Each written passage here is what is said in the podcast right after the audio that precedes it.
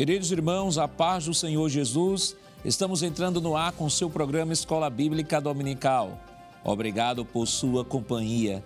Onde você estiver neste momento nos assistindo através do canal 14, em Recife, região metropolitana, e pelas repetidoras em todo o estado de Pernambuco.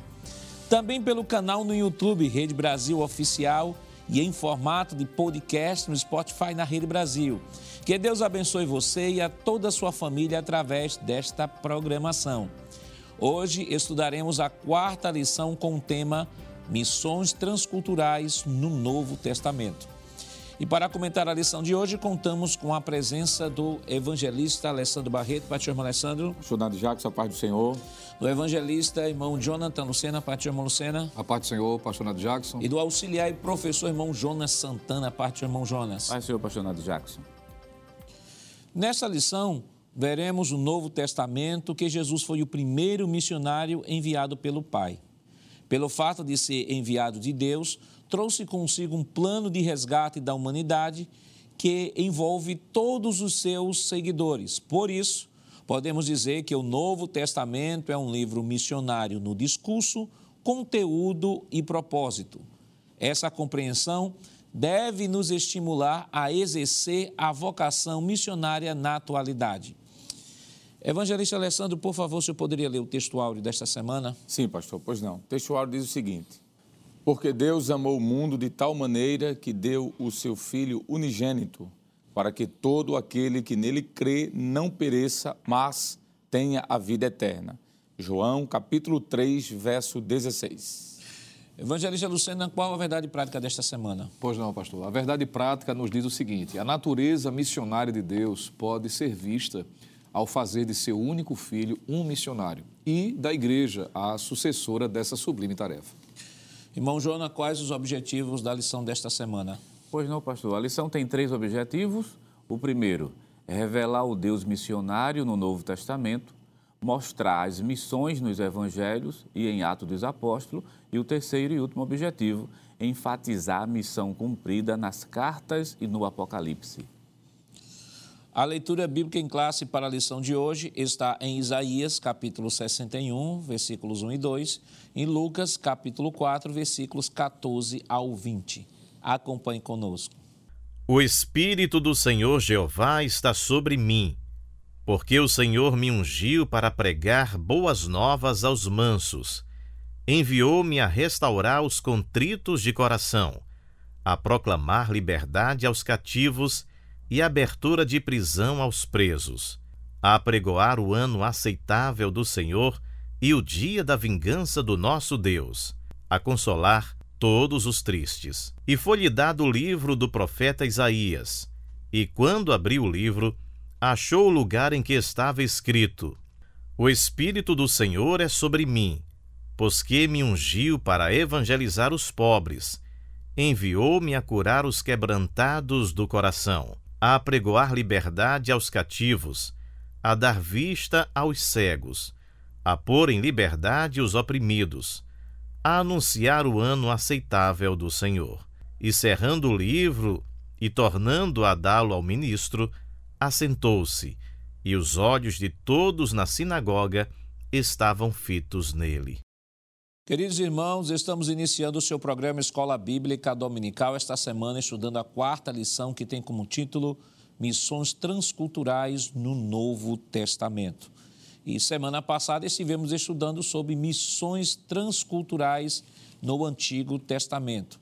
E naquela lição nós pudemos aprender a identificar Israel como povo escolhido de Deus, a demonstrar o amor de Deus para com as outras nações, como também relacionar as alianças de Deus com a humanidade no Antigo Testamento.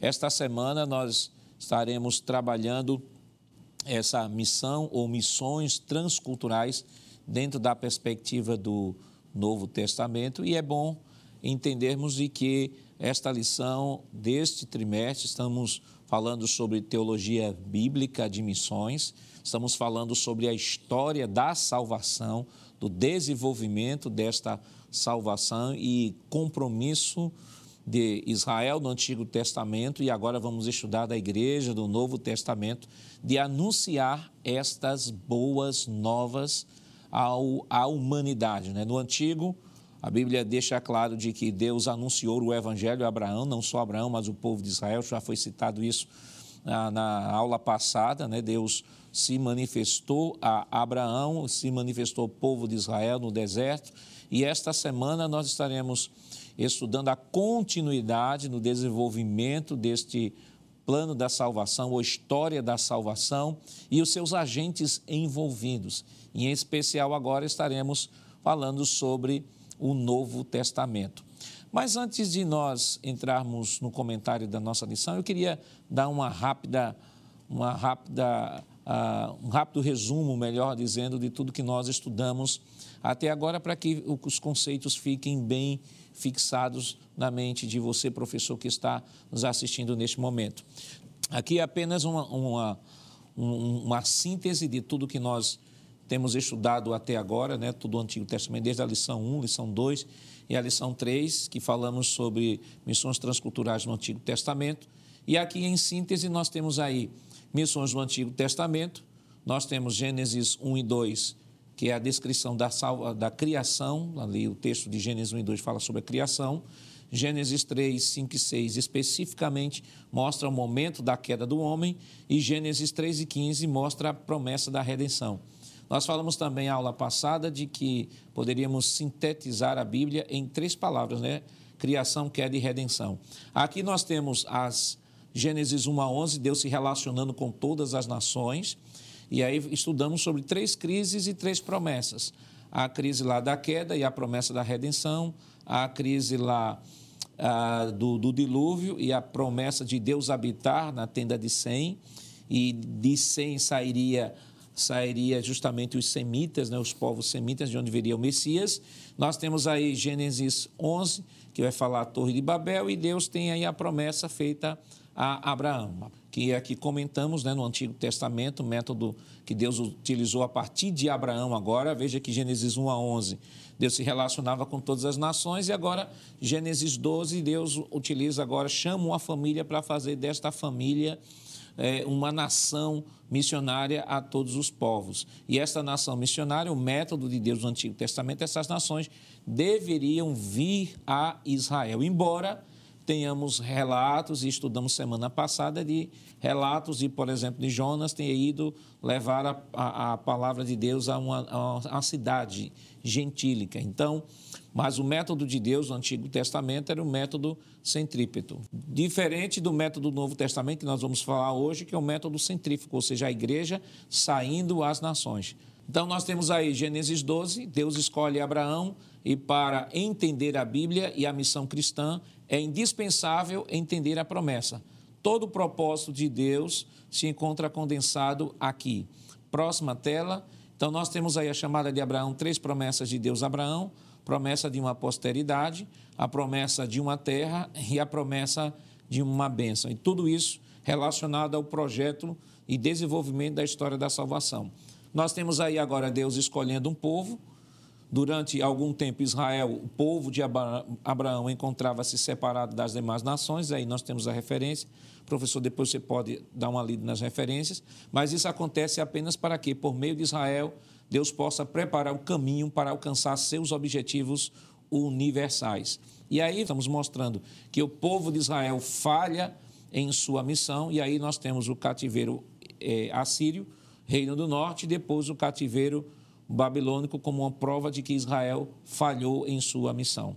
Contexto missiológico judaico do Novo Testamento, nós temos aí a visão missional etnocêntrica, exclusivismo religioso judaico, e nós temos um exemplo aí, evangelista Alessandro, a parábola do fariseu e do publicano. Então, em linhas gerais, nós temos Deus escolhendo Abraão, a partir de Abraão, uma nação, um povo escolhido com Moisés.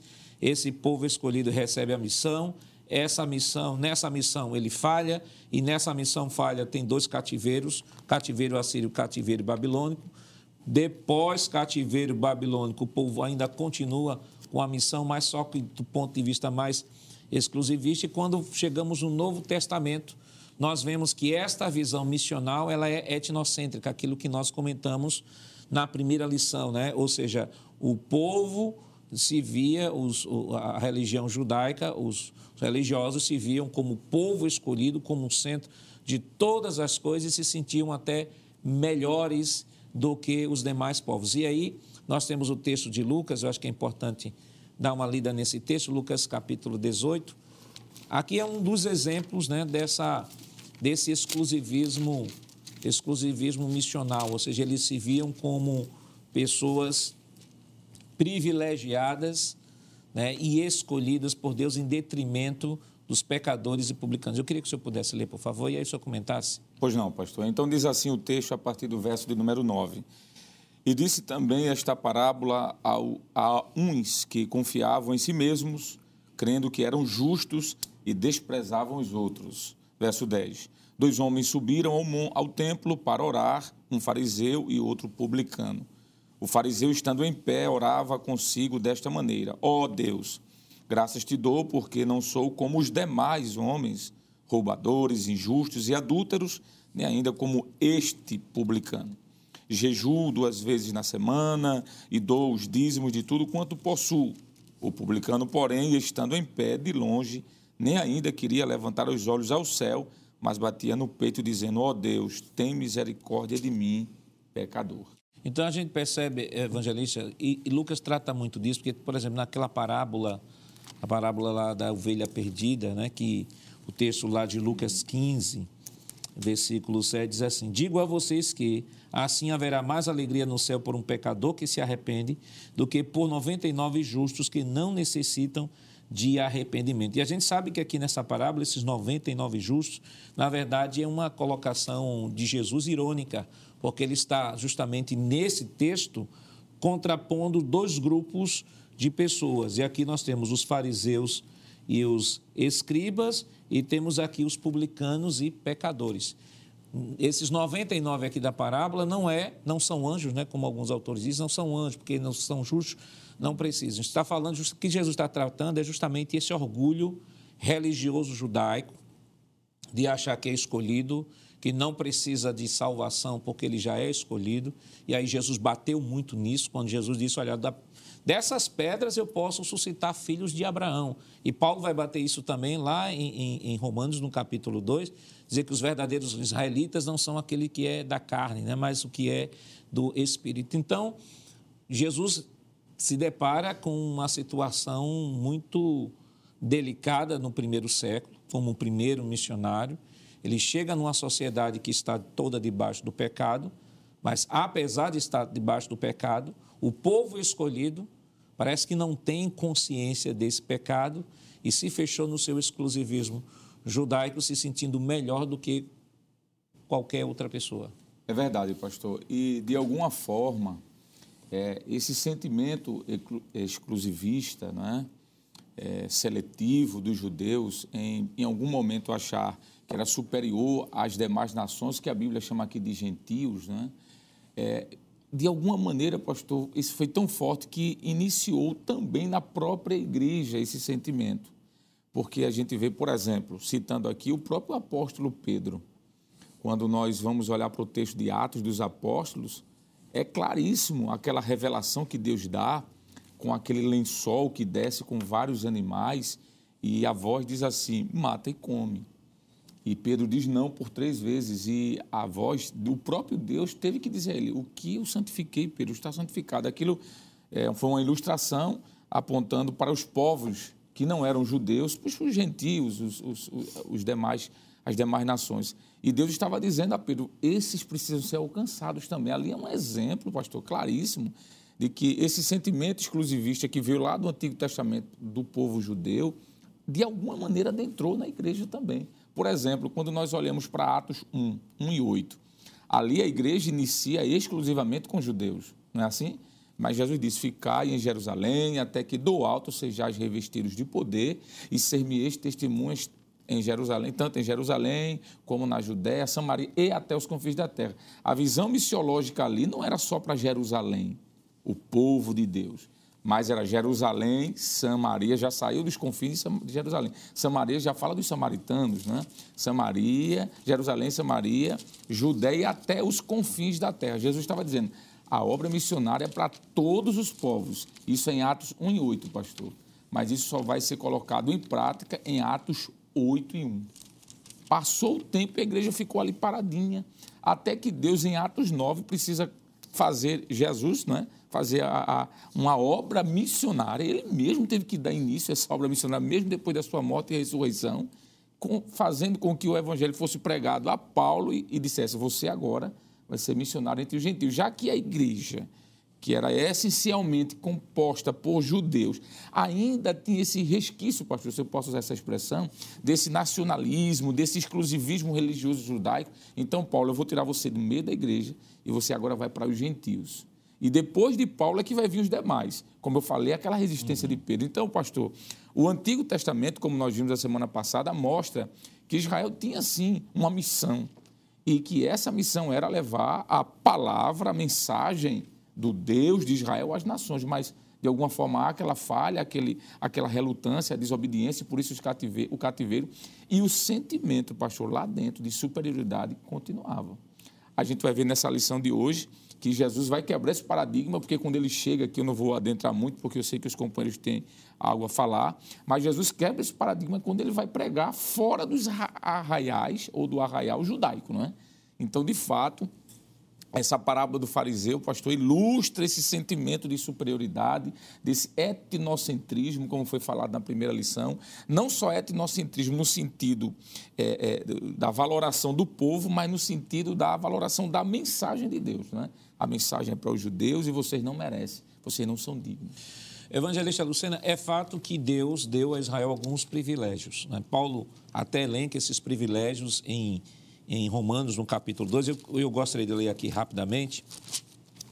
É Romanos, capítulo 2, é, versículo 17 em diante, ele diz o seguinte: Mas se você diz que é judeu, confia na lei e se gloria em Deus.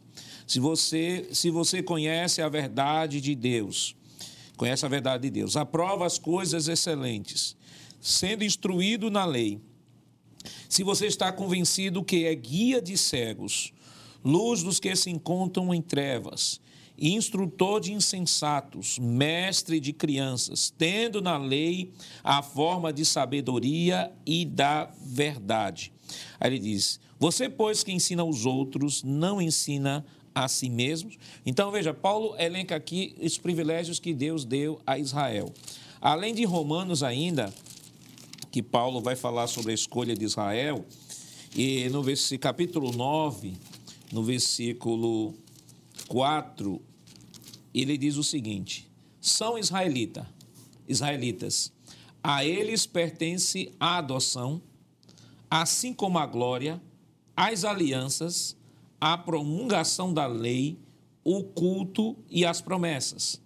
Deles são os patriarcas, e também deles descendem o Cristo segundo a carne, o qual é sobre todos, Deus bendito para sempre. Amém. Então, aqui nós vemos que, de fato, Israel foi escolhido, isso já foi falado semana passada. Deus escolheu Israel para revelar o Messias prometido, mas essa escolha ela não está baseada na, na, no mérito de Israel nem no mérito das obras de Abraão, porque o próprio Paulo vai falar lá em Gálatas 3 e vai falar também lá em Romanos, Romanos capítulo, capítulo 4, salvo engano, é capítulo 4, Paulo vai dizer que Abraão creu em Deus e isso foi lhe imputado por justiça. Então, eu vi uma vez uma ilustração, eu acho que já comentei aqui em algum programa, de um autor, que ele disse o seguinte, que Israel Israel ele comparou Israel a o Antigo Testamento a um aeroporto e a lei a um avião. Então Israel foi convidado na antiga aliança, no aeroporto chamado Antiga Aliança, a entrar num avião chamado Lei. E esse avião ele tinha um destino, Novo Testamento, no aeroporto chamado Graça. Só que ao chegar no aeroporto chamado Graça, os judeus teriam que descer, porque eles a lei não foi a moradia deles, a lei era o transporte. Só que esse autor ele, disse o seguinte para tentar justificar esse exclusivismo, explicar esse exclusivismo judaico, ele diz assim: eles pegaram um avião no Antigo Testamento, que era a lei, chegaram, pousaram no Novo Testamento, mas na hora de serem convidados para descer, eles não quiseram descer porque achavam que o, o avião era, era a sua moradia, era o seu destino final.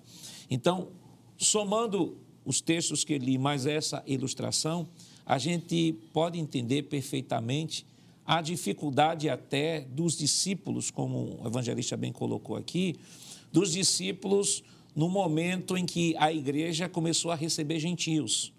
Porque, olha, Jesus era judeu, frequentou a sinagoga, frequentou, frequentou o templo.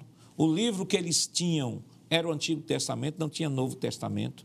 Todos os discípulos eram judeus, a perspectiva era judaica, então era mais fácil entender o plano de Deus para os judeus do que entender o plano de Deus incluindo os gentios, e aí eles tiveram que dentro de um tranco mesmo de Deus, da revelação de Deus, compreender de que os olhos de Deus, ainda que escolhendo Israel no Antigo Testamento para manifestar essas nações, os olhos de Deus sempre estiveram sobre todas as nações. Perfeitamente, pastor. E embora né, todo o contexto bíblico, como já foi tratado na lição anterior, desde o Antigo Testamento, é, Deus deixou muito bem claro do propósito de alcançar todos, isso principalmente através do testemunho de Israel, é, houve-se essa dificuldade, não só por parte dos religiosos, que vivenciaram nos dias de Jesus, como foi destacado aqui pelo evangelista Alessandro, a partir dessa parábola contada, momentos que marcaram, por exemplo, o ministério de Cristo, quando ele vai até aquela mulher samaritana, o que causou também um impacto muito grande para os seus discípulos, que apesar da convivência diária com ele, encontrou uma certa dificuldade em razão dessa cultura exclusivista. Né? Quando nós analisamos, por exemplo, até a figura do próprio Pedro, que é um, uma representação de um cristão que sentiu também dificuldade, mesmo passando pelo novo nascimento, mesmo passando pelo recebimento do poder do Espírito Santo, o batismo com o Espírito Santo, ele encontrou dificuldade, a ponto de Deus ter que revelar de forma muito clara, e isso está de forma é, pontual em Atos capítulo 10, quando foi preciso Deus, em uma visão, dizer a ele, não é? De que ele não deveria considerar vil, comum, aquilo que Deus havia santificado naquela visão dos animais que estavam dentro daquele lençol. E ele precisou ser tratado exatamente para que pudesse não comprometer o propósito de Deus. O próprio Pedro, a propósito, foi também contraditado pelo próprio Paulo. Não é? Isso está em Gálatas capítulo 1, que, diga-se de passagem, Paulo escreve essa carta com o propósito não é? de tirar aquela ideia da necessidade de se judaizar para ser salvo e ele vai partir também de uma fragilidade de Pedro, dizendo que Pedro, em algum momento, se, estava se afastando dos irmãos por conta dessa questão cultural. Então, isso foi tratado, aos poucos os discípulos tiveram que entender, principalmente tanto Pedro, que era uma representação daqueles que estavam diretamente ligados ao mundo gentil, a partir de Atos 10, em que ele teve que testificar de que o Espírito Santo também estava sendo derramado pelos gentios e que tanto os judeus como os gentios, na dispensação da graça, de forma plena, objetiva, clara, sem acepção de pessoas, tinham a mesma salvação. A ponto de, em Romanos capítulo 10, Paulo dizer que não existe uma salvação para os judeus e outra para os gentios. Ele disse: todo aquele que invocar o nome do Senhor será salvo. Mas teve um processo, precisou ser é, tratado isso aí pela leitura da palavra de Deus. Eu imagino como foi difícil para Paulo, né? porque ele teve que reler todo o conceito do Antigo Testamento, e aplicar a pessoa de Cristo, mas ele compreendeu e se tornou um instrumento, é? abrindo também a porta para a evangelização, não só Pedro, mas Paulo, sobretudo. Por isso ele é tratado como um apóstolo dos gentios, porque ele entendeu muito bem a proposta de Deus para alcançar todos. Irmão Jonas, esse processo transicional né, da revelação progressiva do Antigo Testamento, a compreensão dos judeus sobre esta missão, a a vinda de Jesus, o estabelecimento de Jesus aos discípulos, esta visão dos discípulos desta missão de Deus, agora por meio de Jesus e dado à igreja. Esta, esse período que eu chamo período transicional, que agora é o período da revelação mais concreta, mais objetiva, é o cumprimento da promessa, ela, como já os irmãos colocaram aqui, no início da história da igreja, ela por não ter sido compreendida perfeitamente, tanto que já, o evangelista já citou aqui a intervenção de Deus com relação a, ao próprio Pedro. Essa, essa falta de compreensão no início da história da igreja, de alguma forma, acabou, não vou dizer atrapalhando, mas retardando um pouco, no início, lá no início da história da igreja, o avanço missionário entre os gentios. Com certeza, pastor. E foi comentado aqui sobre essa questão do, do exclusivismo judeu. Né? É interessante observar algumas coisas no texto, por exemplo, o capítulo 10, que já foi citado aqui pelos evangelistas, é, mostra que a cultura ela influencia tanto né? e eles eram tão exclusivistas que mesmo após a conversão é, ainda continuavam com aquela resistência e com dificuldade de entender esse plano de Deus para os gentios também, como o senhor mencionou, porque no texto diz o seguinte, que aquele lençol, aquele vaso em forma de lençol descia do céu e depois recolhia no céu e se recolhia novamente. Ora, o, o lençol com esses animais está descendo do céu e está subindo para o céu novamente e Pedro chega e diz assim, isso é imundo. Aí a pergunta é, e do céu vem alguma coisa imunda? E, e do céu vai algum, e para o céu vai alguma coisa imunda? Quer dizer, veja que ele não estava entendendo que a salvação também estava destinada aos gentios, ao ponto de que esse exclusivismo é tão forte que uma pessoa já salva, batizada com o Espírito Santo, vê o lençol descendo e dizer assim: Senhor, isso é imundo, como é que do céu não... e, ele, e o próprio judeu sabe disso, que do céu Estou falando do judeu por causa da, do contexto. Ele sabe que do céu não vem nada imundo, nem vai nada imundo lá, lá para cima. Então, essa visão exclusivista, de uma certa maneira, podemos dizer assim, retarda, né? atrasa, atrasa. Mas, como já foi bem mencionado aqui pelo evangelista Alessandro, é o capítulo 8 do livro de Atos dos Apóstolos, versículo 1, que com a perseguição eles se expandiram. Aí, agora o evangelho está sendo anunciado entre quem? Samaria, que é justamente capítulo 1 de Atos dos Apóstolos, Jerusalém, Samaria e até os confins da terra. Vamos dizer assim, por uma questão compulsória, né? porque a perseguição é um ato compulsório de Deus para que essa igreja se expanda. Chega em Samaria, agora observem, o samaritano, ele aceita o evangelho e depois ele recebe o batismo com o Espírito Santo. E o povo judeu também está admirado com isso. Eles estão recebendo o mesmo dom que nós recebemos, é como se fosse algo estranho para eles. Cornélio, um centurião romano de outra nacionalidade, quando também recebe o batismo com o Espírito Santo, eles estão recebendo o mesmo dom que a gente recebe também. Quer dizer, Deus está mostrando, olha, as bênçãos da salvação é justamente para todos, não é somente para vocês. Então, os entraves que teve lá atrás, nesse período de transição, foram entraves que, de certa maneira, atrapalharam, atrasaram mas em nenhum momento barrou a obra de Deus. É bom ver o lado positivo também, que nesses momentos a igreja está aprendendo, né? Esse, esse, esses crentes que estão vindo lá do Antigo Testamento estão aprendendo que o projeto de Deus é para todo mundo indistinta, indistintamente, pastor. E é interessante que assim, a gente vê em Atos dos Apóstolos, por exemplo, a igreja em Antioquia. A igreja em Antioquia, ela, o trabalho é iniciado lá na igreja de Antioquia por gentios, né? Texto de Atos 11, 11, versículos 19 em diante, diz o seguinte: Os que foram dispersos a partir da perseguição que começou com a morte de Estevão se espalharam até a Fenícia, Chipre e Antioquia, não anunciando a palavra a ninguém que não fosse judeu. Alguns deles, porém, que eram de Chipre e de Cirene e que foram até Antioquia, falavam também aos gregos anunciando-lhes o evangelho do Senhor Jesus. A mão do Senhor estava com eles e muitos crendo se converteram ao Senhor. Aí, versículo 22 diz: A notícia a respeito deles chegou aos ouvidos da igreja que estava em Jerusalém e enviaram Barnabé até Antioquia. Quando ele chegou e viu a graça de Deus, ficou muito alegre e exortava todos a que, com firmeza de coração, permanecessem no Senhor, porque era um homem bom, cheio do Espírito Santo e de fé, e muita gente se uniu ao Senhor. Versículo 25: Depois Barnabé foi a Tasso à procura de Saulo.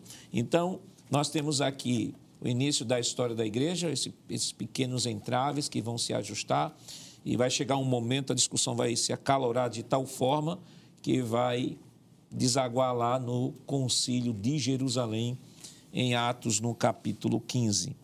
Mas qual é a perspectiva missiológica do Novo Testamento? O que é que nós aprendemos no Novo Testamento sobre a teologia bíblica de missões? Mas isso nós estaremos comentando depois do nosso rápido intervalo. Voltamos já.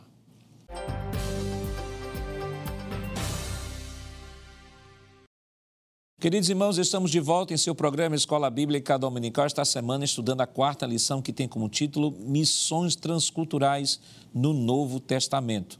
No bloco anterior, nós trouxemos aqui uma visão ah, resumida de tudo que nós estamos estudando até agora sobre a história da salvação. Falamos Deus como o primeiro missionário, projeto Abraão, Gênesis 12, a escolha de Israel na grande missão de compartilhar o Senhor às nações, a falha de Israel no seu propósito. Entretanto, apesar da falha de Israel no seu propósito, de ter voltado do cativeiro babilônico, e aí acabou Israel ainda não compreendendo de fato o seu papel, e falamos aqui sobre o exclusivismo religioso judaico que colocava Israel como o povo privilegiado, aquele que recebeu todos os privilégios do Senhor, e isso de alguma forma acabou interferindo até inicialmente no crescimento da igreja. Aí nós estávamos comentando no bloco anterior sobre este problema, neste período transicional agora de Antigo e Novo Testamento e o impacto desse exclusivismo judaico na propagação não só da Igreja do Senhor Jesus Cristo, de sua missão, mas como também na conversão de, de judeus à fé cristã. Então, vamos para o primeiro tópico de nossa lição. Primeiro tópico de nossa lição, evangelista Alessandro, o Deus missionário revelado no Novo Testamento. A Bíblia mostra um Deus missionário, e isso aí nós vimos lá no Gênesis, né? estudamos no Gênesis, uma perspectiva missionária do Novo Testamento e a igreja à luz dessa revelação. Eu queria chamar a próxima tela, por favor. Eu acho essa frase aqui contexto missiológico judaico do Novo Testamento, né? essa grande dificuldade que a igreja encontrou num avanço e crescimento missionário. Nós temos uma frase evangelista que ela traduz muito bem é, a teologia bíblica de missões do Novo Testamento, que diz o seguinte: o Novo Testamento é mais a teologia em ação do que teologia em razão e conceito. Ele é, em sua totalidade, uma teologia missionária, a teologia de um grupo de missionários e uma teologia em movimento missionário. E aí nós temos no Antigo Testamento, Novo Testamento. No Antigo Testamento nós temos Deus, temos Deus, primeiro missionário. No Novo Testamento, Jesus, o primeiro missionário. Nós temos no Antigo Testamento Abraão escolhido por Deus para o desenvolvimento de seu projeto, projeto de Deus. E nós temos aí no Novo Testamento os discípulos escolhidos por Deus para o desenvolvimento de sua missão. Nós temos Israel no Antigo Testamento escolhido para tornar Deus conhecido. Nós temos no Novo Testamento a igreja fundada em Cristo com o propósito de dar continuidade ao seu ministério. E aí nós temos no Antigo Testamento as nações deveriam ir a Israel e no Novo Testamento a igreja recebe a grande comissão de ir às nações. Então, estabelecendo esse paralelo e à luz do que foi dito na, na tela anterior, então nós vemos que o Novo Testamento ela está centrada muito mais numa ação, embora, claro, tenha teologia, mas ela é muito mais da ação, muito mais do fazer, do que propriamente centrada em conceitos e e elaborações filosóficas sobre, sobre o tema. Sim, pastor. Eu achei muito bom, boa essa comparação que foi feita entre o Antigo e o Novo Testamento, perfeito. E já que estamos estudando aqui no Novo, o primeiro ponto mostra Jesus como esse primeiro missionário. Né? É muito bonito a gente ver que a missão de Jesus foi uma missão de alcançar os povos, as nações, e todas as etnias. E é o que ele ensina, pastor Nadio Jacques, aos seus discípulos. Né? A gente vai ver no seu ministério ele atendendo pobres, atendendo os pecadores, que isso trouxe um, um choque cultural muito grande. E Jesus ensina na prática. Jesus disse que veio para os doentes, não foi para os sãos. Então, ele, como esse primeiro missionário, comissionando esses discípulos, que vai formar a sua igreja e fazendo com que essa obra alcance as nações. Isso é muito claro no Novo Testamento. Por exemplo, pastor, enquanto o senhor lia essa tabela, me fez lembrar o que está em Mateus capítulo 28, versículo 19, que eu acho que foi um choque muito grande, quando Jesus disse assim para os seus discípulos: Portanto, ide fazer discípulos de todas as nações. E a expressão nações aqui, pastor, que aparece a expressão etnos. Isso aqui foi um choque para os discípulos, porque, com toda certeza, a ideia daquela que a gente viu no bloco anterior, da primazia do povo judaico, talvez alguém pudesse escutar Jesus, quisesse ouvir Jesus dizer assim, e de fazer discípulo de todos os judeus. Mas ele não disse isso. Ele disse de todas as nações. E essa, e essa definição que o senhor trouxe de etnos, ela tem um significado ainda mais profundo, porque, por exemplo, essa, essa tradução de nação é um termo mais contemporâneo. Sim. Então, poderia, poderia se, numa interpretação rasa, dizer assim, fazer discípulo de todas as nações, de todas as nações, mas o judeu entender que eram judeus que habitavam nessas nações. Isso. Mas o termo etnos, ele quebra esse certeza, paradigma, com paradigma certeza. que não é nação no sentido que nós compreendemos, mas etnia, povo diferente. Perfeito. E aí, a gente, quando vai para Marcos, o sinótico, capítulo de número 16, pastor, versículo 15, dá justamente o que o senhor disse. Porque Marcos fala assim: E disse-lhe Jesus: Ide por todo o mundo. Veja que Mateus usa a expressão etnos. É, já Marcos usa a expressão aqui mundo. E aí, mundo é mais é essa ideia de abrangência mesmo. Ide por todo o mundo. Quando nós vamos para, por exemplo, pastor, o Evangelho de Lucas, no capítulo de número 24 e o versículo de número 46 em diante, veja o que é que diz o texto. E disse-lhe Jesus: Assim está escrito. E assim convinha que o Cristo padecesse e ao terceiro dia ressuscitasse dentre os mortos. Verso 40, 47, o texto diz assim: E em seu nome se pregasse o arrependimento e a remissão dos pecados em todas as nações. Aparece etnos de novo. Em todas as nações. Observe que não houve uma exclusividade para Israel. Diz em todas as nações, começando por. Aí tudo bem. Começando por Jerusalém. O início, o explodir seria Jerusalém, mas não ficaria apenas em Jerusalém. E diz assim, verso 48, pastor, aqui é muito bonito. E destas coisas vós sois minhas testemunhas. É o mesmo termo que Deus utilizou para Israel lá em Isaías, que a gente leu o texto de 41, uhum. quando disse assim: Vocês são minhas testemunhas para todas as nações. A mesma fala, pastor, que Deus disse para Israel e a missão Jesus está dando aqui aos seus discípulos. E só concluindo, agora versículo é, João, agora não mais é, Marcos, nem Mateus, mas João, capítulo 20, pastor, versículo 21, disse assim: E disse-lhe Jesus, e disse-lhes, pois, Jesus, outra vez: Paz seja convosco. Aí veja o que é que diz aqui. Assim como o Pai me enviou, a palavra enviou aqui é apóstolo, é alguém que é comissionado, é alguém que é enviado para uma missão. Assim como o Pai me enviou, ou seja, como eu fui um apóstolo, também eu vos envio. Ou seja, Jesus disse: a missão que eu recebi, vocês estão recebendo. Isso está de acordo com o capítulo 17 de João e o versículo, pastor, o versículo 18. Veja o que é que diz aqui. Assim como tu me enviaste ao mundo, e a palavra mundo aqui, pastor, é cosmos. Cosmos não é referindo-se ao povo judeu, é a humanidade, a palavra cosmos. Assim como tu me enviaste ao mundo inteiro, também, ele está falando para os discípulos, eu, olha que coisa linda, os enviei ao mundo. A palavra cosmo não é nação de Israel, não é um povo, é o mundo inteiro. Aí Jesus diz: assim como eu fui apóstolo, eu envio esses como apóstolo para onde? Não foi para o povo judeu apenas, foi para o mundo. Então, pastor, fica claríssimo aqui, não tem como fugir que a mensagem missional, usa esse termo técnico aqui, do Novo Testamento é para todos os povos e todas as nações. E Jesus, como primeiro missionário, deu esse exemplo terrível. Vamos para o primeiro tópico de nossa lição, voltando ao tópico, né? Então, nós temos aí a perspectiva missionária do Novo Testamento, já foi feita essa exposição maravilhosa aqui pelo evangelista Alessandro. Então, a igreja à luz dessa revelação. Então, nós temos, evangelista, evangelista Lucena, nós temos agora no Novo Testamento, à luz daquele quadro, né? no, no Antigo Testamento, nós temos Deus iniciando, chamando Abraão, Abraão, a nação, a nação, a nação servindo como luz, como testemunho às nações.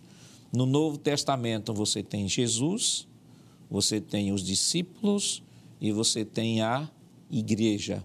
Com esse propósito agora não apenas de ficar no sentido de uh, ficar apenas como luz para as nações, porque no Antigo Testamento, porque tem algumas pessoas até que, que até criticam, né? dizem assim, olha, pastor, eu, eu não creio nessa visão é, centrípeta do Antigo Testamento, nessa metodologia, porque aí tem o caso de Jonas, tem o caso, tem outros casos que a gente vê no Antigo Testamento, que foi estudado na lição passada. Só que aí a gente precisa compreender que Israel, no Antigo Testamento, havia um templo. Até os judeus que viviam fora de Israel precisavam vir ao templo para adorar. O próprio Salomão, na, na oração de dedicação do templo, ele ora para que quando, veja, para que quando o gentio vier orar no templo, Deus possa ouvir a sua oração e detalhe, para que este que foi beneficiado, beneficiado no templo, esse pudesse dizer às nações o que foi que recebeu no templo de Jerusalém.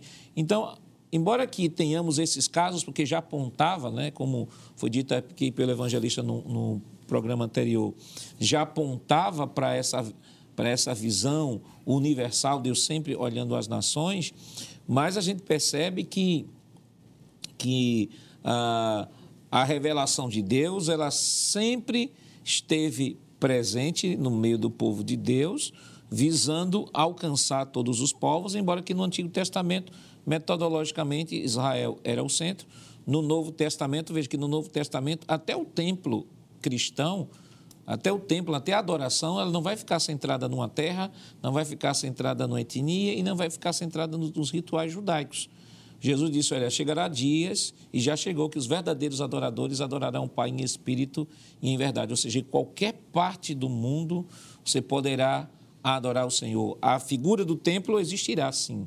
O templo existirá como um local de adoração, mas ele não tem essa importância que tinha para a religião hebraica, porque é onde havia os sacrifícios. Porque agora, dentro de uma visão maior, dimensão maior, todos nós somos templos do Espírito Santo. Perfeitamente, pastor. E para cumprir esse propósito, né, o próprio Senhor Jesus, na, no período que esteve após a ressurreição, que Lucas vai dizer que foi 40 dias, né, trazendo informações, lembrando, ele estabelece como sendo algo prioritário na agenda prática da igreja, o que já foi de alguma forma lembrado aqui, que foi registrado por Lucas também, Atos 1 e 8. Em um momento de muita especulação política, como é que funcionaria a questão da libertação, vamos dizer, da independência política, que os judeus de alguma forma valoravam, colocavam como sendo algo muito importante, principalmente naqueles dias em que eles estavam debaixo de julgamento romano. Havia esse desejo de independência.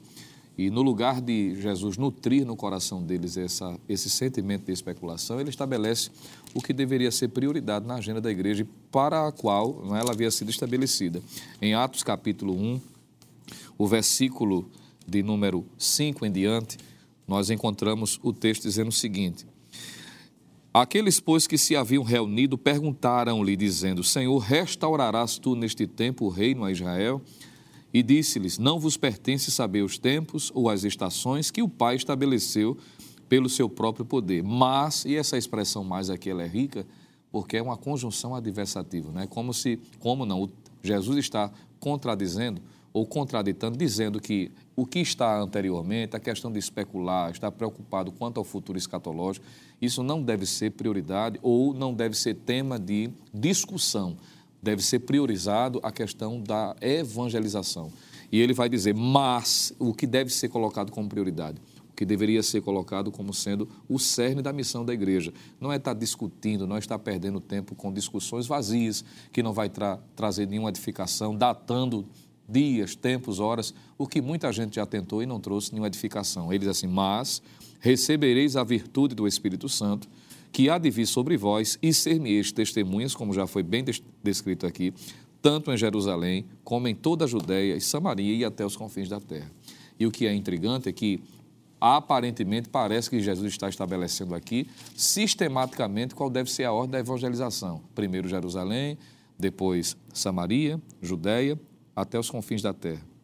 Ou seja, Jerusalém, Judéia, Samaria e até os confins da terra. Quando, na verdade, ele está dizendo que isso deve ser realizado simultaneamente. Enquanto se evangeliza na Jerusalém, deve se evangelizar na Judéia, deve se evangelizar em Samaria e até os confins da terra.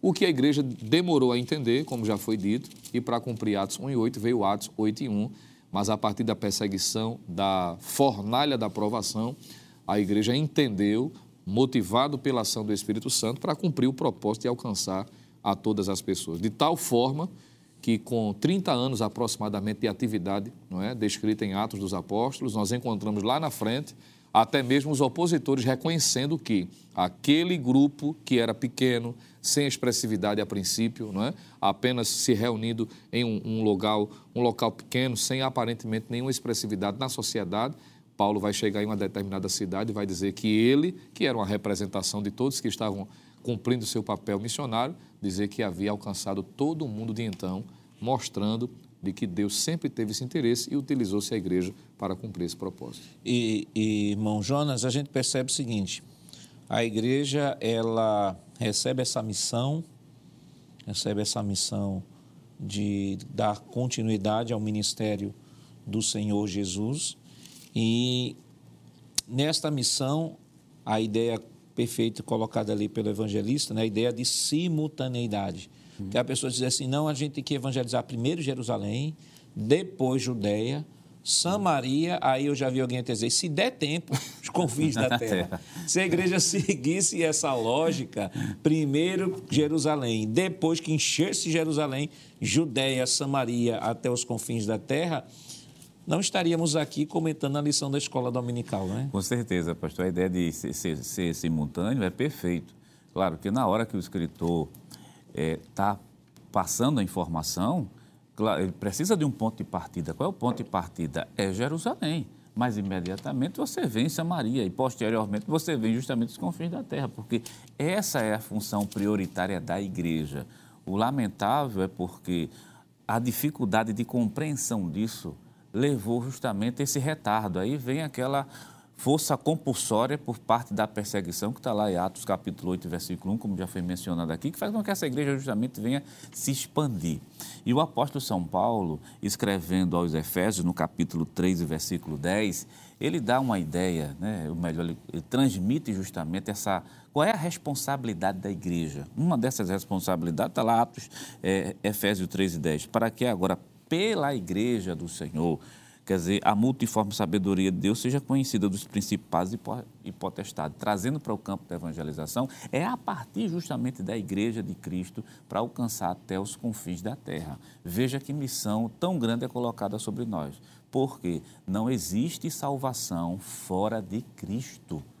João capítulo 14, versículo 6. É impossível. Ato dos Apóstolos, capítulo 4, versículo 12. Em nenhum outro nome há salvação. Então, essa é a responsabilidade que nós temos de ir até os confins da terra. Isso é tão sério, porque, como já foi mencionado aqui de Cornélio, o anjo, quando chegou a Cornélio, Pedro relata dizendo assim: o anjo diz a, a, a Cornélio, vai a Pedro, porque ele te dirá palavra pelas quais tu serás salvo. Serás salvo. Quer dizer, irmão, fazendo boa obra, fazendo tudo, mas se não passar por Cristo, não tem salvação. E a mensagem de Cristo chega ao, ao, ao mundo através de quem? Através da igreja do Senhor. O que podemos aprender sobre a teologia bíblica de missões nos evangelhos em Atos dos Apóstolos? Mas isso nós estaremos comentando depois do nosso rápido intervalo. Voltamos já.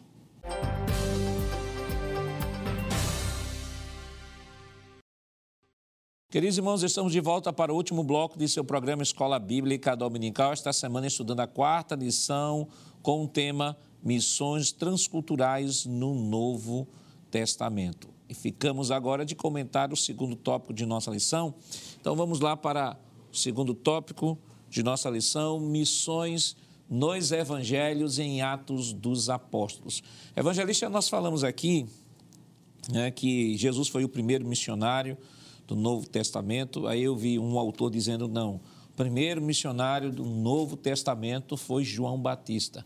Só que, à luz do que nós vamos estudar e que a gente percebe da Escritura, João Batista ele é arrolado ainda como Antigo Testamento, né? uhum. né? porque o próprio Lucas, em Lucas capítulo 16, versículo 16, nos diz o seguinte: A lei e os profetas duraram até João. Desde esse tempo, o evangelho do reino de Deus vem sendo anunciado e todos se esforçam para entrar nele.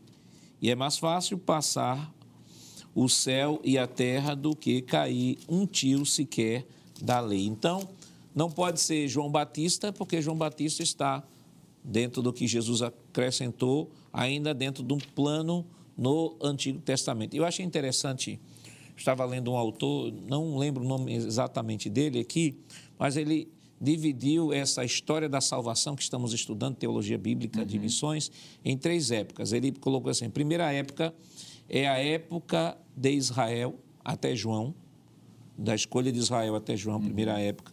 A segunda época é a época do ministério de Jesus. Uhum.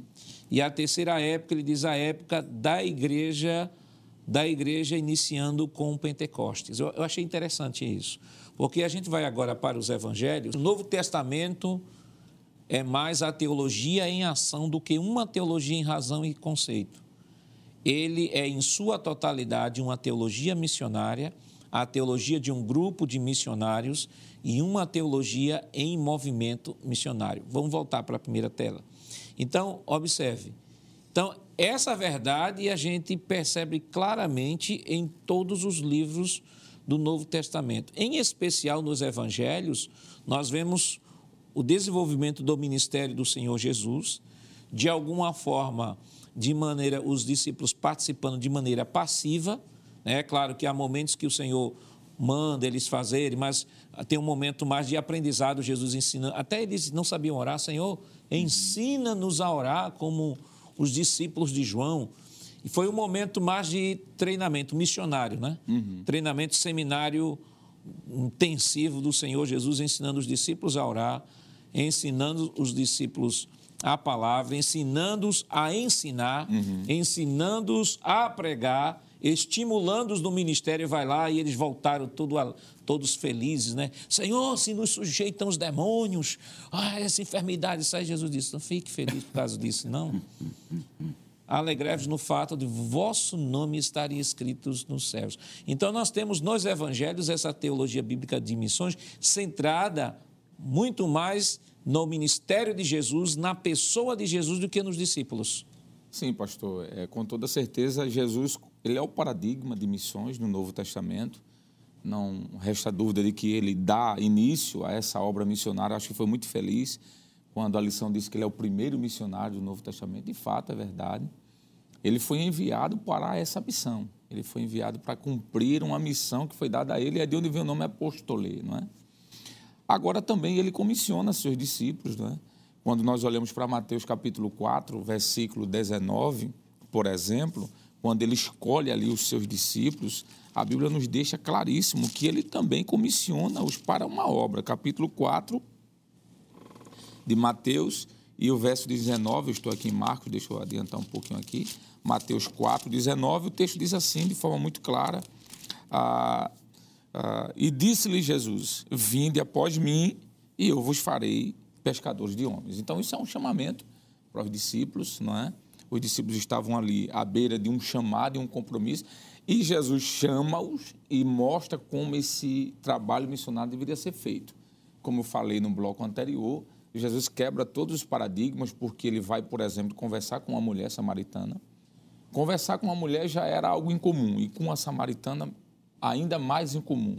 Jesus quebra esse paradigma, mostrando: olha, eu sou por essência, o missionário e vou ensinar vocês como fazer. Jesus vai em busca de pecadores, ele entra na casa de pessoas que um judeu naturalmente não entraria. Ele vai em cidades como a cidade de Betânia, por exemplo, a cidade dos leprosos. Um judeu entra numa cidade de leprosos, jamais ele entraria. Ele faz uma amizade com a família ali, Marta, Maria e Lázaro, e Simão, que fora leproso, que Strong e outros, como Matthew Henry e outros, dizem que Simão, aquele que fora leproso, é provavelmente um familiar de Maria, não é? de Lázaro.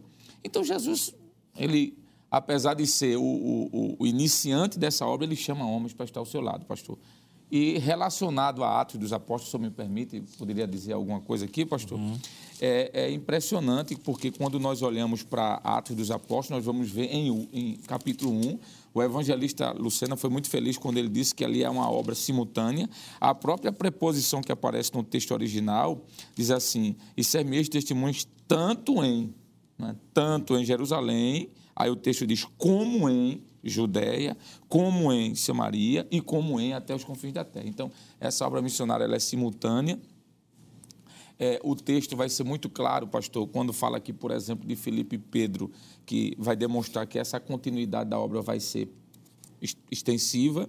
Mas eu queria, é, não me alongando muito, porque eu sei que ainda vai falar sobre Paulo e Barnabé, pastor, mas só pelo menos citando esse texto aqui que me chama bastante atenção aqui, do capítulo 13 que é lá em Atos dos Apóstolos, quando o versículo 1 e 2, principalmente 2, diz que eles estavam servindo ao Senhor ali e jejuando, e disse o Espírito Santo, né? Apartai-me a Barnabé e a Saulo. E essa expressão, pastor, apartai-me aqui no texto original, é a expressão aporizou, que é a mesma expressão que aparece quando Jesus chama os seus discípulos e disse: Vinde. Aquilo ali, é eles estavam sendo chamados a serem apartados, separados.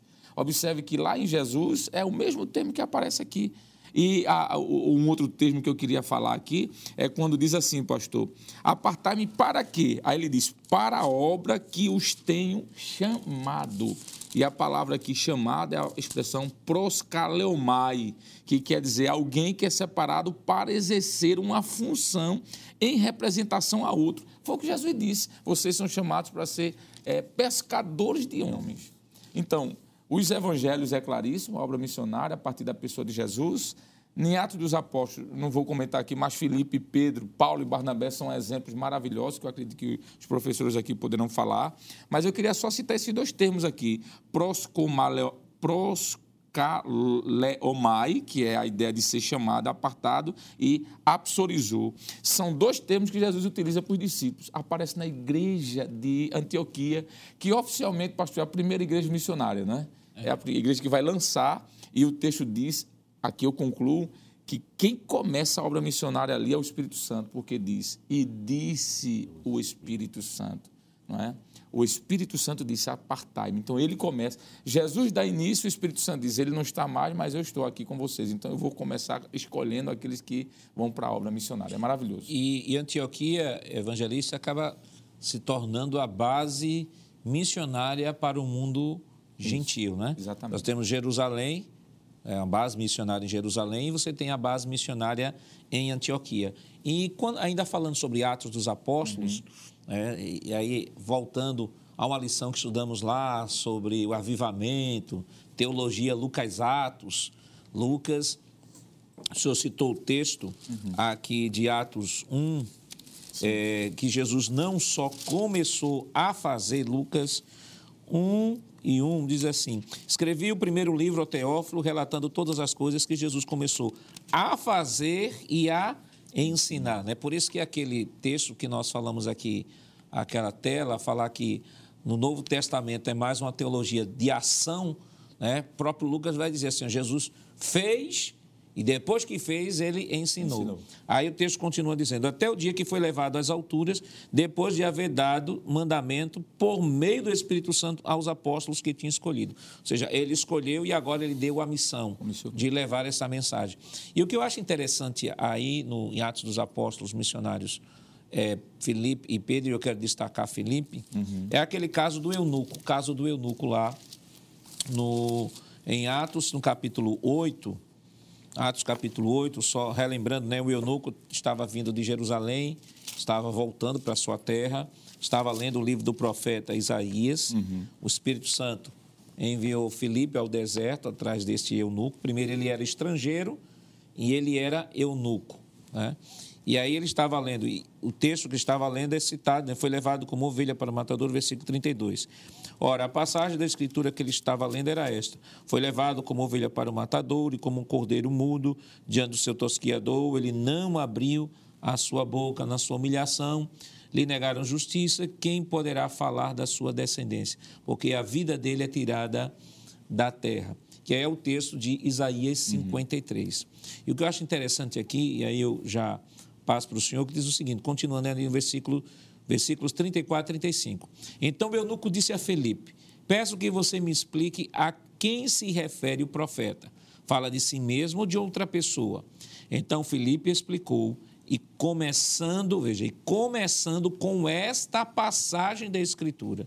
Ele começou com esta passagem, né, que dá a entender que outros argumentos foram levantados e aqui é apenas o início da passagem que ele estava lendo. Então, a passagem escrita anunciou-lhes a mensagem de Jesus. E o que é interessante nisso aí, irmão Lucena, é que ele está citando Isaías 53, né? Isaías 53, que é o texto que vai descrever a morte de Cristo. Isaías 55, que nós comentamos no, no programa anterior, vai falar da promessa de Deus, vai falar da promessa de Deus, digo 56, melhor dizendo, vai falar da promessa de Deus em alcançar o eunuco e o estrangeiro. Eu fico imaginando, o texto não fala, diz que começou a partir do, do texto que ele estava lendo. Mas eu penso, evangelista Alessandro, eu acho que não seria aqui demais pensar que Felipe também mostrou 53 mostrou 54, 55 e diz: Olha, há uma promessa para vocês. Qual a promessa? Uhum. Vocês vão ser alcançados, vocês estão sendo alcançados pela graça de Deus. E aí ele, ele se enquadra dentro desse critério. Não só ele é eunuco, mas ele também é um estrangeiro. Então, Deus aqui já mostra, e a, e a tradição da igreja diz que este eunuco que se converteu, ele é quem levou o evangelho tradicionalmente se fala que ele é quem levou o evangelho à Etiópia.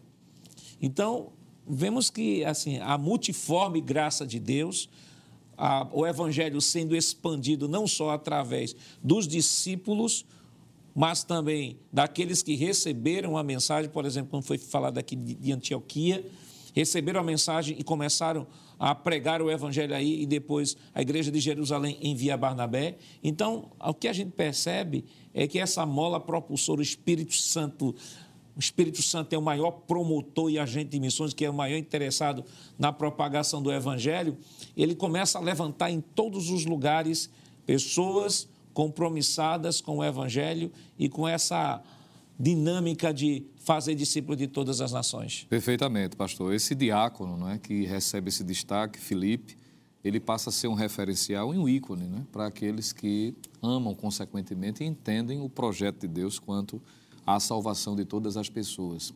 No livro do evangelista Sóstenes Pereira, né, que é um ministro do evangelho aqui da nossa igreja, na página de número 66 do livro, que já foi apresentado desde o início desse trimestre como sendo uma das fontes né, que o professor pode recorrer para endossar o ensino em sala de aula. Eu achei muito importante alguns destaques que ele fez, eu queria li, é, ler literalmente aqui, na página 66, quando ele diz a respeito de Filipe a seguinte informação: O registro sagrado informa que o diácono Filipe era sensível às orientações divinas, como o senhor destacou. Filipe estava ah, sendo utilizado poderosamente por Deus em uma região onde milhares de pessoas eram presentes é dito no capítulo 8, versículo de número 13, que ele não só pregava aos ouvidos, mas também aos olhos, porque part... através dele Deus operou sinais, prodígios e maravilhas.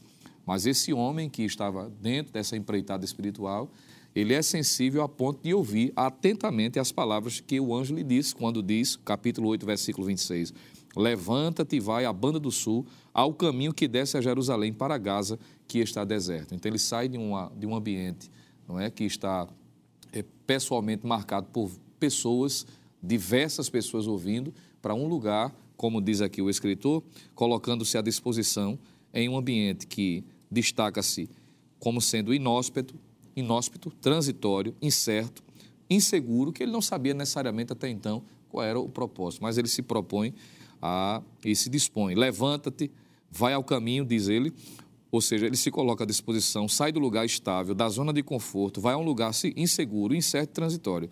Ele desce ao deserto, como o texto diz, humilha-se né, e está num lugar simples, que aparentemente não tem ninguém. Ao certo, acredito que sem saber necessariamente até aqui qual era o propósito do Espírito Santo, mas ele percebe exatamente esse homem é, vindo exatamente de Jerusalém com uma dúvida e enquanto o senhor falava eu fiquei me perguntando se Felipe não conhecesse a Bíblia, pastor, é. como é que ele poderia alcançar este homem, não é? Porque ele parte desse texto de Isaías e a partir dele ele faz todo um comentário a respeito do propósito de Deus. Então, é interessante destacar que ele passa a se ser um exemplo, uma referência daquele que assume o compromisso de cumprir o propósito de Deus em evangelizar. É alguém sensível, sensível, né?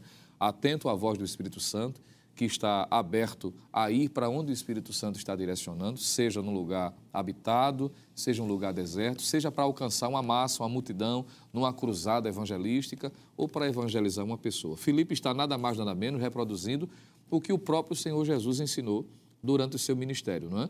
Que tanto faz ele estar num monte, não é? Trazendo ensinamento a milhares de pessoas, como ir atrás da mulher samaritana, como disse e lembrou aqui o evangelista Alessandro, se tornando um exemplo, um paradigma, né? E com essa atitude solista, como o senhor disse, sem imaginar, não é, o, as consequências espirituais a partir daquele homem. É importante destacar que quem evangeliza precisa entender de que às vezes a gente não consegue mensurar, pastor, a consequência de quem se propõe a evangelizar. Eu concluo, eu estava recentemente ouvindo um pastor de uma igreja co-irmã nossa, que sempre está aqui na Escola Bíblica de Obreiros ensinando a palavra também, o pastor Oswaldo Nunes, e ele mencionou é, sobre a história de um evangelista chamado Mardoqueu Ram. E eu achei impressionante. E esse homem, na sua empreitada de evangelização, ele tinha um costume, o hábito de registrar, não é? os resultados do evangelismo, da pregação, e era comum várias pessoas aceitarem, centenas de pessoas. Mas teve um culto em especial que apenas um jovem aceitou. E aparentemente ele ficou um pouco frustrado, porque acostumou-se é, de várias pessoas se converterem. Mas como tinha o hábito de registrar dia, hora, o local e a quantidade de pessoas que haviam se convertido, ele fez questão de fazer menção. E ao registrar o local, a data, a mensagem que foi pregada e a pessoa que havia se convertido, ele colocou lá o registro de uma única pessoa conversa. Aí colocou o nome do jovem que havia aceitado, Billy Graham. Aquele homem, naquela pregação, alcançou nada mais, nada menos do que Billy Graham, que se tornou um dos maiores evangelistas do século XX. Não é? Perdemos ele recentemente, há poucos anos, mas só a eternidade pode contemplar as consequências desses homens que foram usados, poderosamente usados poderosamente, digo, usado por Deus. Então, Felipe é um exemplo desse homem também. Isso é uma prova, irmão, que o evangelista trouxe, que nunca se deve subestimar um discipulado. Você pode estar evangelizando uma nação, Exato. É. não apenas uma pessoa. Veja, se, se considerarmos é, é, se considerarmos que este eunuco, de fato, foi ele o agente que levou o evangelho, o instrumento de Deus para a Etiópia, veja, Filipe não estava evangelizando apenas uma pessoa, estava evangelizando uma nação. Aquele homem que ganhou Billy Graham não ganhou apenas um homem. Veja o trabalho que Deus realizou por meio daquele, daquele evangelista.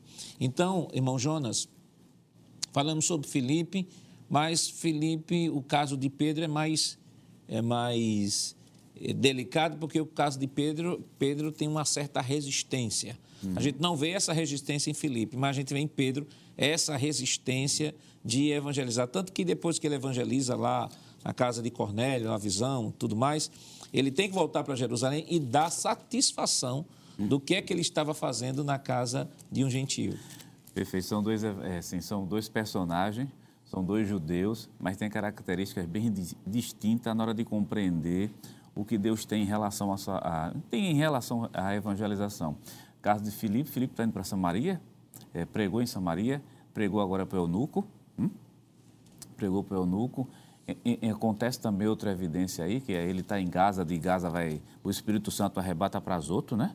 É, diga-se de passagem uma coisa, são 25 quilômetros. Quer dizer, Deus sabia que aquele homem não poderia cumprir essa, é, cumprir essa ação, então o, o arrebatou. E diga-se de passagem que Azoto fica na uma região de fronteira justamente com o mar Mediterrâneo. Quer dizer, para Filipe, o trabalho de evangelização é só até aqui, nessa fronteira, mas vai ter alguém que vai ser utilizado por Deus para atravessar a fronteira.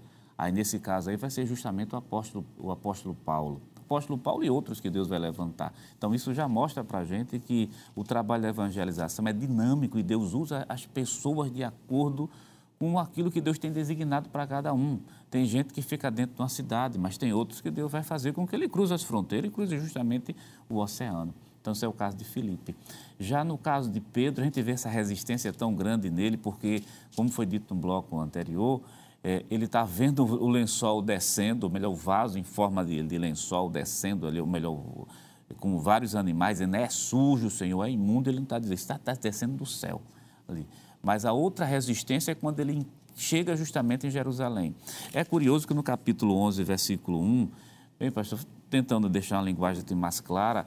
Naquela época não tinha WhatsApp, Facebook, né? não tinha nenhum tipo de comunicação, mas antes do homem chegar em Jerusalém, quando ele se defrontou, o que ele escuta é justamente isso, capítulo 11, versículo 3, dizendo: Entrastes em casa de varões incircuncisos e comeste justamente com eles. Quer dizer, imagine, ele agora está sendo chamado a prestar esclarecimento porque evangelizou. Né? Parece algo até contraditório, né? É, e, e, é uma situação pós-Pentecoste, né? Pós-Pentecoste, é bom dizer isso. E outra coisa, quem está chamando ele é a igreja. É a igreja que já foi batizada por ele. Entraste tu na casa de um... É a mesma coisa, a pessoa sai para evangelizar, diz, tu entraste na casa de um pecador para falar para Jesus, mas é claro que esse desenrolar todo do capítulo 11 vai se chegar à compreensão daqueles que chamaram Pedro, que o versículo número 18 diz assim: E ouvindo estas coisas, capítulo 11 de Atos, versículo 18, apaciguaram-se e glorificaram a Deus, dizendo: Na verdade, até aos gentios, Deus deu o arrependimento para a vida eterna. Então, a partir, de, a partir desse, dessa experiência do apóstolo São Pedro, a igreja entende que não é somente o samaritano. Agora é também o Cornélio. Quem é o Cornélio? É o centurião. Agora veja que tudo isso, a gente observa isso, mas em Jesus esses modelos já estavam todos prontos. Porque Jesus evangelizou, como já foi mencionado aqui pelo evangelista Alessandro. Jesus evangelizou a mulher samaritana. Sim, mas tudo bem, é a mulher samaritana é, difícil para o judeu, mas Jesus disse, mas tem um centurião romano também. E Jesus fala para um centurião. Jesus sai quebrando paradigmas, quer dizer, evangeliza um leproso, evangeliza um, uma mulher, quer dizer, sai quebrando paradigma, e por último, ainda tem uma, um centurião também romano, que Jesus também evangeliza, ainda diz, ainda diz assim, nunca encontrei tanta fé em Jerusalém. Então, são modelos prontos, né? O modelo é Cristo. É, e uma coisa que tem que ser pontuada é o seguinte, que o texto que Jesus tinha era o Antigo Testamento. Verdade. O texto, inicialmente, da história da igreja que Pedro tinha, por exemplo, o primeiro discurso de Pedro, pregação de Atos, de Atos 2. Discurso de Pedro, Pedro, as duas fontes de informação. Primeiro, texto do Antigo Testamento, ele cita Joel, e segundo, ele vai à oralidade, o testemunho. E qual é o testemunho? Ele vai descrever em Jesus, versículo 22. Israelitas, escutem o que eu vou dizer. Jesus o Nazareno, um homem aprovado por Deus diante de vocês com milagres, prodígios e sinais, os quais o próprio Deus realizou entre vocês por meio dele. Como vocês mesmos sabem, a este, conforme o plano determinado e a presciência de Deus, vocês mataram, crucificando por meio, uh, por meio de homens maus por meio de homens maus. Porém, Deus o ressuscitou, livrando da agonia da morte, porque não era não era possível não era possível que fosse retido por ela. Agora, observe, então, evangelista Alessandro, e aqui a gente já para Paulo, para irmos para Paula, que a gente já vai concluir. Então, Pedro, ele deixa claro, está falando de um fato que tinha que ocorreu há mais ou menos mais ou menos quase dois meses né? porque da morte de Jesus até o Pentecostes eram 50 dias, né? Então, quase dois meses. Então, a notícia estava bem fresquinha na mente dos, dos judeus. Aí ele usa a oralidade, texto, fato que ocorreu, não tem como contestar, e usa o texto do Antigo Testamento. Como Filipe usa o texto do Antigo Testamento para evangelizar um gentio, mostrando que o Antigo Testamento já era um manual de Deus que prescrevia a, o alcance de Deus ao mundo gentílico. Sem sombra de dúvida, pastor. E o apóstolo Paulo, ele coloca isso em prática, inclusive próximo da sua morte, quando ele está escrevendo, por exemplo, sua carta aos Filipenses, não é? O texto diz que Paulo registrou que havia pregado o evangelho ali para guarda, não é? Pretoriana. Pretoriana, não é? E há quem diga que muitos daqueles soldados romanos ali se tornaram também, pastor, é, missionários dentro do, é, de Roma, do Império Romano. Né? É, como o senhor disse, não tinha um, um, escrito ainda do Novo Testamento, Paulo vai ser o primeiro escritor a oficialmente registrar um documento do Novo Testamento. Os evangelhos vão ser posteriores, provavelmente o primeiro vai ser Marcos, e aí por diante. Mas tinha um exemplo, como o senhor falou. Tinha o Antigo Testamento, como já foi mencionado, dado essa ordem a Israel, tinha o próprio Jesus como paradigma, como exemplo, como a sua palavra, a questão da oralidade, ele já tinha comissionado os discípulos. E Paulo, quando começa a escrever, o que dizer da carta aos Romanos, por exemplo, mostrando a universalidade do pecado e logo a urgência da pregação do Evangelho. O que dizer da carta de Paulo, por exemplo, aos Efésios, aos Gálatas, mostrando que havia uma barreira de, de, de, separação e que essa barreira havia sido quebrada por Cristo, mostrando aí a necessidade do evangelismo. Por que não citar outros textos, como, por exemplo, o escritor aos Hebreus, ele faz menção da necessidade desse, dessa pregação ser levada aos, aos gentios. Então, a gente pode dizer que não só Atos dos Apóstolos, mas como foi dito no bloco inicial, o Evangelho, pastor, o, a, a, todo o Novo Testamento é missiológico, não é? o próximo ponto que fala sobre Apocalipse, não querendo ultrapassar aí. Vamos, vamos já para o próximo ponto, já que a gente... Pois não, pastor, Paulo Barnabé. Próximo ponto da nossa lição, terceiro tópico de nossa lição, nas cartas paulinas, nas gerais no Gerais, Apocalipse. Pronto, o Apocalipse, pastor. Tem três textos aqui que mostram essa expansão do evangelismo, né? a, a partir de Atos de Apocalipse, por exemplo, capítulo 5, pastor, versículo 9 diz a parte assim: "E cantavam um novo cântico dizendo: Digno és de tomar o livro e de abrir os seus selos, porque foste morto e com teu sangue nos comprastes". Olha aqui a referência missiológica em Apocalipse. Para Deus de toda a tribo e língua e povo e nação. O capítulo 7, versículo 9 diz: Depois destas coisas olhei, e eis aqui uma grande multidão, a qual ninguém podia contar. De onde? Só de judeus? Não. Diz assim: de todas as nações, de todas as tribos, de todos os povos e de todas as línguas. E concluindo, capítulo 14, versículo 6: E vi outro anjo voar pelo meio do céu, e este anjo tinha o evangelho eterno para o proclamar aos que habitam sobre a face da terra de, e a toda a nação e a toda a tribo, língua e povo. Então, pastor, o Novo Testamento, o Antigo Testamento começa com uma obra missionária, Gênesis 3 e 15, e o Novo Testamento termina com uma mensagem missionária a toda a terra, toda a nação, tribo, língua e povo. E ainda falando sobre o alcance dos gentios, rapidamente, falando sobre as cartas paulinas, né? Tem, uhum. nós temos aqui, só para citar os irmãos que depois podem se debruçar sobre o texto, sobre Romanos, no capítulo 4, né, onde Paulo vai fazer aí a exposição uhum. sobre, sobre Abraão e vai dizer que Abraão, quando foi chamado por Deus, Isso. ele era um gentio. Perfeito. Então, um gentio era pai da nação de Israel. Então, Israel não poderia estar com tanto orgulho assim, porque Abraão era um gentio. E o outro texto também aqui, Gálatas capítulo 3, versículo 8, diz o seguinte: Ora, tendo a Escritura previsto que Deus justificaria os gentios pela fé, pré-anunciou o evangelho a Abraão, dizendo em vocês serão abençoados todos os povos. Ou seja, desde o início, Deus sempre olhou toda a humanidade. Evangelista Lucena, nosso tempo já estourou, mas o que é que, é, o que, é que poderíamos trazer como orientação ao professor que está nos acompanhando? Pois não, pastor. Eu diria que é uma ótima oportunidade, sobretudo, de o professor lembrar da necessidade de, assim como foi a igreja primitiva, assim como foi descrita a evangelização, de um modo geral, através das epístolas, tudo que foi tratado aqui, nós precisamos seguir nessas mesmas pisadas. Eu achei muito importante quando o senhor disse que a igreja entendeu a, a necessidade da ortopraxia eu sei que é necessário falar sobre o assunto, mas, sobretudo, evangelizar. É uma oportunidade de convidar o professor a convocar os seus alunos para sair na evangelização. Não é? Está exatamente nesses dias aproveitando esse despertamento do assunto para ganharmos almas para o reino de Deus. Não só ficar na sala, lucubrando, pensando a respeito, mas, sobretudo, evangelizar, ganhar almas, que foi, fomos chamados, digo, para esse propósito. Bom, Jonas. Vou seguir a mesma linha aqui do evangelista irmão Lucena, e dizer ao professor da escola dominical que coloque em prática aquilo que nós estamos estudando aqui.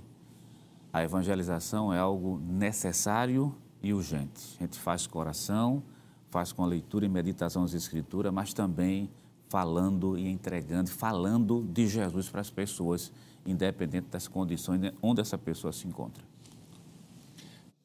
Pastor, eu acho que uma frase que termina com chave de ouro é quando Paulo disse que nós somos cooperadores de Deus nessa obra. O privilégio de ser cooperador na missão, levar o evangelho é algo maravilhoso. E a Bíblia diz que aquilo que a gente recebeu de graça devemos levar de graça.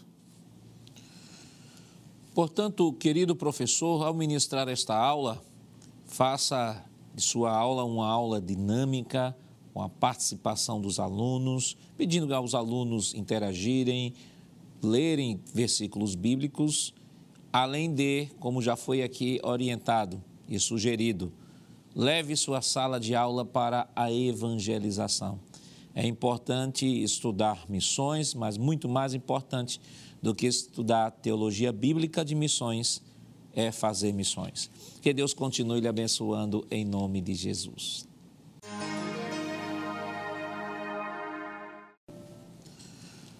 Chegamos ao final do programa. Hoje estudamos sobre missões transculturais no Novo Testamento. Na próxima semana, veremos a quinta lição com o título Uma Perspectiva Pentecostal de Missões. Lembrando a você que o programa Escola Bíblica Dominical vai ao ar na TV toda sexta-feira às 21h30 e no sábado às 16 horas. Também está disponível no formato podcast no Spotify e em nosso canal no YouTube Rede Brasil Oficial. Se inscreva, ative o sininho e compartilhe nossa programação. Obrigado por sua audiência e até o próximo programa. Que a graça do nosso Senhor Jesus Cristo, o amor de Deus nosso Pai, a comunhão do seu Santo Espírito estejam com todos hoje para todos sempre. Amém.